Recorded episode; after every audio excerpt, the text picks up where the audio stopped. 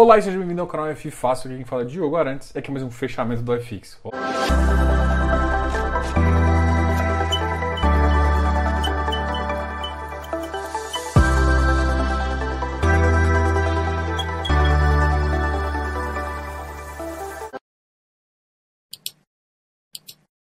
Ó, voltamos depois de quatro dias aí de folga, segunda não teve, infelizmente.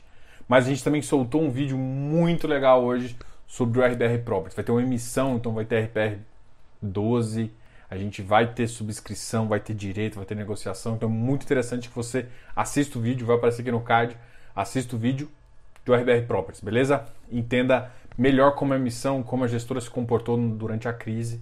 Então, e agora a gente vai começar um pouquinho falando sempre sobre notícias, depois a gente vai para os FIs. E das notícias, hoje a gente não teve um, um Ibovespa muito positivo. O dólar hoje caiu também 2,83, chegando à faixa dos 5,32. O Ibovespa bateu 116, caindo 0,78, com 464 pontos, tá ok? Então 116 mil pontos, 464. O Ibovespa chegou naquela máxima ali de 124, por volta dessa faixa, e agora começou a cair levemente, sem uh, os fundamentos adequados, a gente pode dizer isso. É interessante notar também que, por exemplo, a Eletrobras foi uma das empresas que mais caiu. Ah, o CEO dela pediu demissão e foi para a distribuidora BR. Isso fez com que uma caísse e outra levantasse. É importante ressaltar o seguinte, cara, pessoas fazem diferença sim. E o problema às vezes não é nem só a pessoa que é muito competente, mas também o recado que isso está dando, por, por exemplo, para a Eletrobras que o plano era um dos primeiros a ser privatizados, era que precisava privatizar, estava no centro do governo. Isso mostra que essa privatização deu uma esfriada. Então, sim, é, cada vez que a gente escuta um plano, não, daqui a três meses vai sair tantas empresas e não sai nenhuma.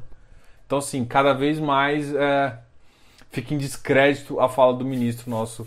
Porque eu sou muito fã, né, tá? Eu acredito que sou muito fã. Eu não acredito que seja culpa dele né? Se a gente for atribuir culpa, seria o Congresso, mas o Congresso tem o tempo dele. Eu acho que os, os timings não estão não tão adequados. A questão é que, graças assim ao nosso bom amigo lá de cima, ele pelo menos está tendo paciência e não chutou o balde, né? Porque se ele chuta o balde e deixa só nosso amigo do, do executivo falando besteira, a gente estaria em maus lençóis do mercado aí.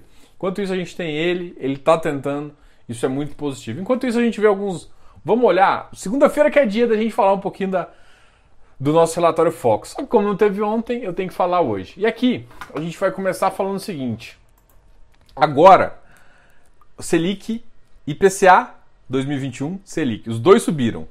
O foi para 3,5 Selic e o IPCA foi para 3,50. O que, que ele está falando? O que, que ele está falando agora, na, com a visão de hoje, Banco Central, não o Banco Central de fato, né, os economistas os top 5 do economista, estão falando que a previsão desse ano de taxa de juros zero. Fico mais tranquilo. Confesso que eu fico mais tranquilo com essa visão.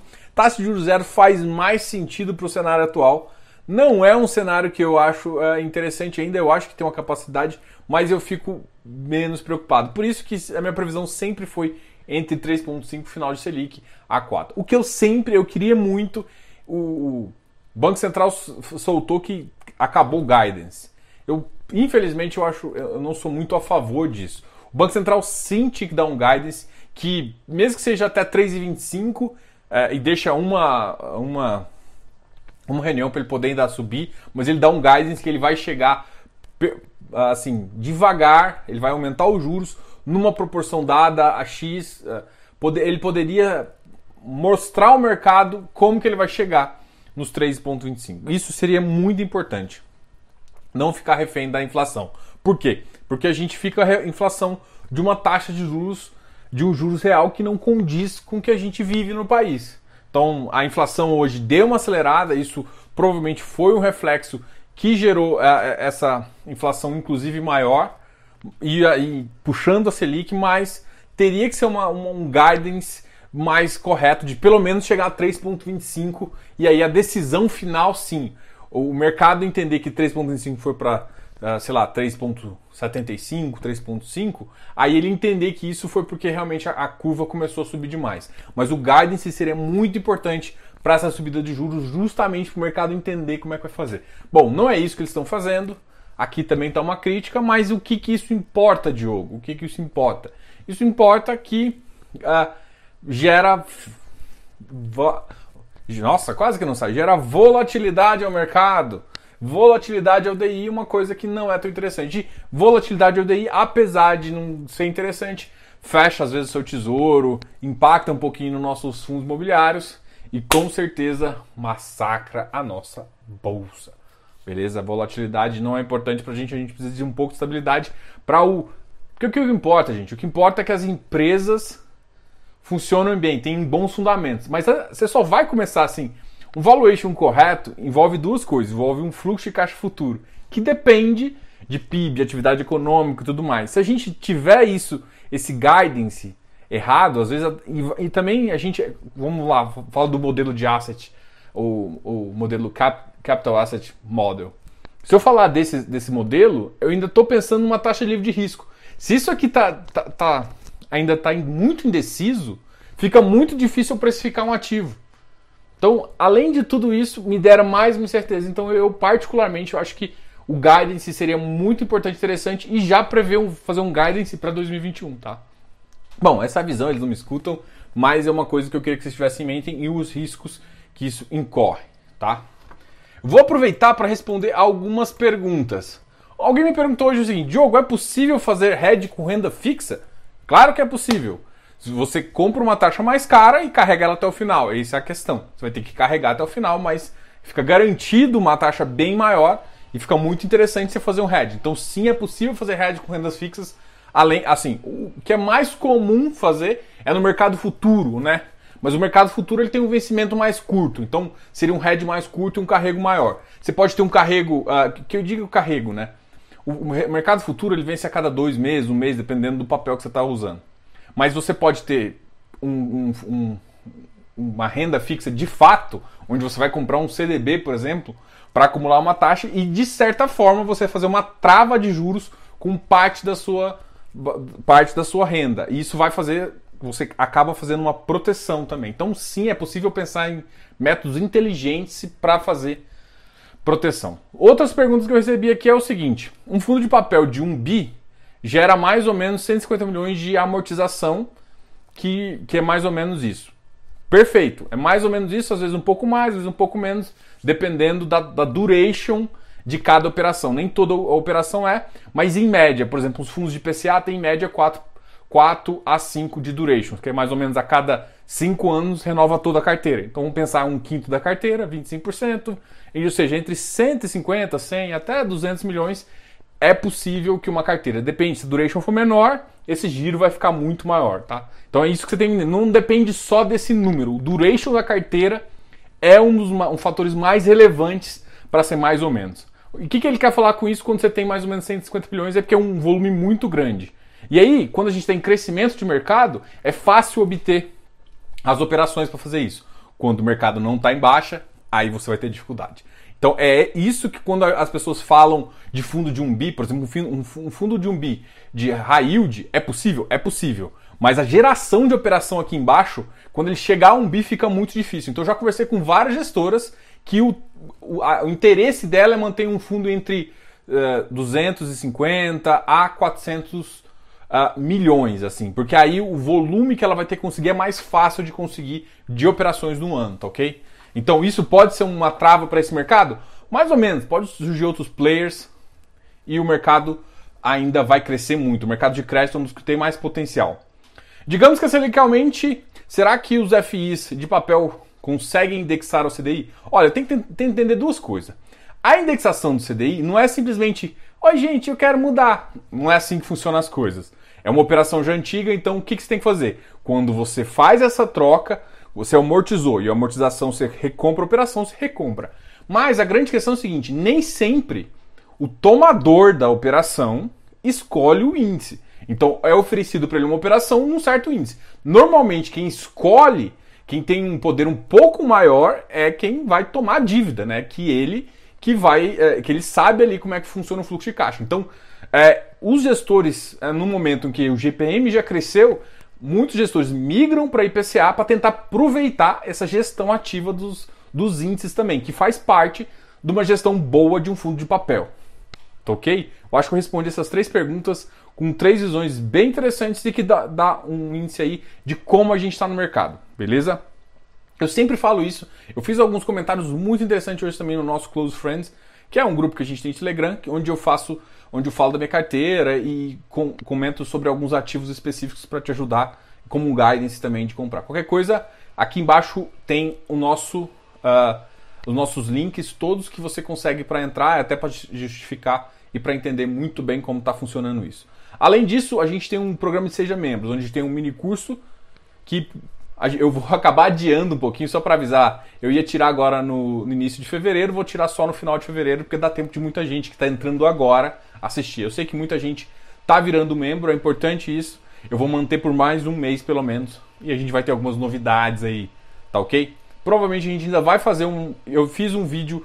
Quem é membro, eu fiz um vídeo na semana passada, muito legal sobre o método de Gordon para fazer uma avaliação de papel. Ficou muito legal uma hora de conversa. E aí eu fiz o vídeo e mostrei para vocês. E provavelmente vai ter uma aula de dúvida onde eu vou, vou tirar a dúvida tanto o Gordon de papel quanto para tijolo para a gente fechar esse assunto, tá ok? Então isso é muito importante. E acaba, acabou notícias, acabou o que a gente precisava falar. Sempre lembrando também que se inscreva aqui no canal, dá um like nesse vídeo. E agora a gente vai para os FIs. Beleza? Vamos para os FIs. E a gente não podia deixar de falar qual o ativo que mais caiu, o CBOP. O CBOP é um ativo monoativo que tem um ativo em Barueri que é alocado a maior parte para Eletropaulo, que vai sair, Eletropaulo Enel, né? A Enel comprou, que vai sair de lá. Ativo em Barueri, a vacância de Barueri, Alphaville historicamente acima de 20%. Então a, a gente sabe que é uma preocupação muito grande para esse fundo e esse fundo aqui foi um fundo uh, que uh, caiu hoje 2,49. Um outro fundo que caiu bastante também com uma notícia de saída, mas para mim é um patamar um pouco diferente, é o PATC. Caiu 2,37, chegando a 82,10. O RBIR também caiu 1,79, mas um ativo que, assim, se você for olhar, o nível de negociação do RBIR foi seis negócios. Seis negócios, 8 mil reais. Praticamente irrisório. O RBIR, para mim, teve uma notícia muito positiva. Hoje saiu o fato relevante de que mais três operações entraram para o pipeline desse ativo. E tem que lembrar que esse ativo já está 65% alocado. Então, quem gosta de investir nesse tipo de ativo tem que comprar no ativo onde ele está investindo. No momento que ele passa a fazer a desalavancagem, que a amortização é o momento mais perigoso. Então, principalmente quem é rentista, tome muito cuidado com fundo de prazo determinado. Esse fundo entra na fase de investimento. É a melhor fase, para mim é a única fase que você tem a oportunidade de entrar, senão você tem que esperar um outro momento. Você tem que investir justamente nessa fase, caso você vá para um fundo de desenvolvimento de prazo determinado. Ele tem um momento para entrar, um preço para entrar para você não pagar, porque ele é um prazo determinado, entendeu? Então isso tudo tem que ser levado em consideração, tá ok? O VIGGT caiu também, KNCR, o VIGGT é um ativo de FIP, voltou para próximo ali... Uh, do, da emissão. A KNCR caiu também 87, RBRL caiu para 106,50. O VIF 92,49 é um FOF da 20. O hectare 149. O hectare foi um ativo que chegou a bater na mínima 147. Hoje foi o dia da conversão dos ativos. Então é um ativo que realmente é muito, muito resiliente aí. A, a, a cota foi emitida num, num, num padrômetro de 117, 118 e ficou sustentável nessa faixa aqui de 150. Por que está acontecendo? A maioria das pessoas estão fazendo arbitragem, pré-flipagem, então na flipagem em si está acontecendo um movimento muito menor, apesar do, do tamanho da oferta ter sido muito grande, mas a velocidade de alocação também é muito grande, tanto do Hectare quanto do Deva, Iridium são fundos que têm isso como premissa. E aí você lembra daquela história que a gente conversou no começo? É esse o problema. Quanto aí você tem um fundo maior, você fica com mais dificuldade. Mas, por exemplo, é uma coisa que o nosso querido amigo Iridium, que é um fundo queridinho, ele está conseguindo fazer e ainda crescer de tamanho. Vamos pensar aí o que, que vai acontecer com ele. Mas o, tem que lembrar que o Iridium não é só de crédito, né?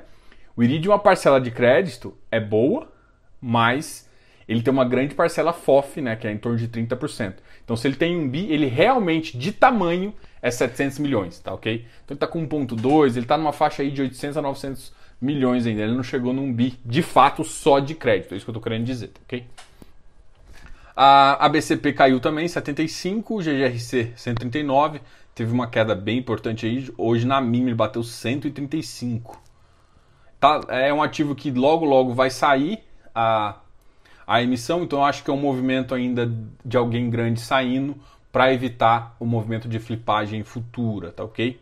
MCCI 102, HSAF uh, 93, uma queda de 0,74. Ouri 93, Bresco 114, CPTS 100, 110, CAFOF 102. Vamos agora falar dos ativos que se que tiveram o melhor desempenho. E hoje um dos melhores desempenhos foi o do MeFi, fechando em 115,45. E na mínima do dia ele bateu 112 e hoje teve uma alta de 3,06. Tem que lembrar que o MeFi é um ativo que está ligado com as ações de properties, ações de empresas que estão listadas na bolsa. Qualquer coisa, dá uma olhada no relatório gerencial e isso impacta também. Só que tem que lembrar que as, as ações é, atingiram uma máxima interessante, mas as ações a, o, o Ibov vem caindo um pouquinho, né? Chegou na máxima 125 e fechou esse, esse mês um pouco, uh, essa semana um pouquinho mais baixo. Ou o JP uh, fechando em 108, Becri fechando em 118, uh, ah, já estabilizou nessa faixa aqui de 118, lembrando que a emissão dele foi na faixa de 100, então foi um ótimo ativo aí, um belo resultado para quem participou. RCRB 165, o ativo da Rio Bravo. PLCR também é um ativo que tem ficado queridinho de muita gente tem comprado, alguns, alguns eu vejo algumas pessoas comprando crédito, comprando esse ativo aqui. MFI 133, o ativo de, da Mérito também, uh, subiu 0,76. RECR 107,42, é um ativo que vai entrar em emissão. O spread acabou caindo um pouquinho, mas mesmo assim ainda acho uma emissão a 98 ainda está 10 reais acima então muita gente ainda pode querer. Tem que ver se vai ser interessante. Vocês analisaram o prospecto da, do pipeline em termos de PCA e CDI? Não tem GPM nesse prospecto, tá? E aí isso pode ser reflexo de duas coisas. Primeiro que a gestão, isso acontece para mim nas duas visões. Primeiro que a gestão prefere IPCA, IPCA é um pouco mais estável, e segunda coisa que tá difícil achar operação em GPM, porque os tomadores não estão querendo usar GPM como referência, porque eu acho que o GPM como referência assustou muita gente, mas muita gente mesmo. O VILG 121 está passando por emissão ainda, então hoje inclusive foi a dia da, da, da liquidação do ativo. RBRY 106,3, Vigir 85, 052, PVBI 94, ficou firme. XPCM 56, CVBI 108. Ah, o CVBI está tá fixando. Na máxima do dia ele bateu 111. CVBI é um ativo que a gente está aguardando. Ele já anunciou que ia fazer uma emissão, mas ainda não foi, foi, foi falado da data. O Habitat bateu 122, a 0,45. A FCR 114,50. Uma liquidez muito baixa do, do FCR, hoje negociando só 106. O Habitat continua muito forte com 1,78 1,79 milhões em negociações. CVBI, uma negociação também muito forte com 3 milhões aí. Quasarago fechou positivo também. Uh, e o KNRI 159 também fechou positivo. Bom, esse aqui foi os ativos que a gente tinha que falar. A gente já deu alguns recados e algumas coisas. Qualquer coisa, deixe comentários aqui, deixe sua pergunta. É, algumas perguntas eu vou acabar respondendo no vídeo seguinte, tá? É, mas continuem comentando, continuem fazendo perguntas. Não se esqueça de se inscrever se inscrever aqui no canal, ativa o sininho, ativa o sininho. Ativa o sininho é muito legal, recebe todas as notificações dos vídeos novos. A gente tem três séries aqui, tá ok? Uma série de fechamento, que é essa aqui, uma série de vídeos que eu gravo justamente para as emissões, para falar de uma opinião de um ativo, e também a live com gestores. Essa semana a gente tem uma live também muito, muito especial com a ARB Capital. A gente vai falar de um fundo de crédito dele. A gente vai voltar a falar de fundos de crédito, ok? A gente já começa a divulgar isso a partir de amanhã. Eu vou fazer a mídia e vou divulgar para vocês, tá ok? Qualquer coisa, seja membro. Aqui a gente tem um programa de valuation, uma série de valuation espetacular, cara. Ficou muito legal, muito completa, com conteúdo, acho que muito legal mesmo. Ainda mais que o preço é incrível isso.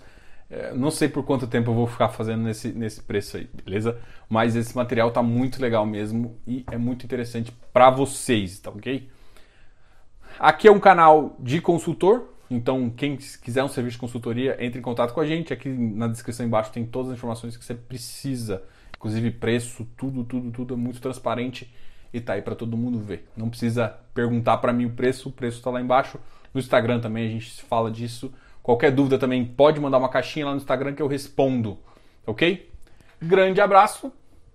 Diogo, canal F.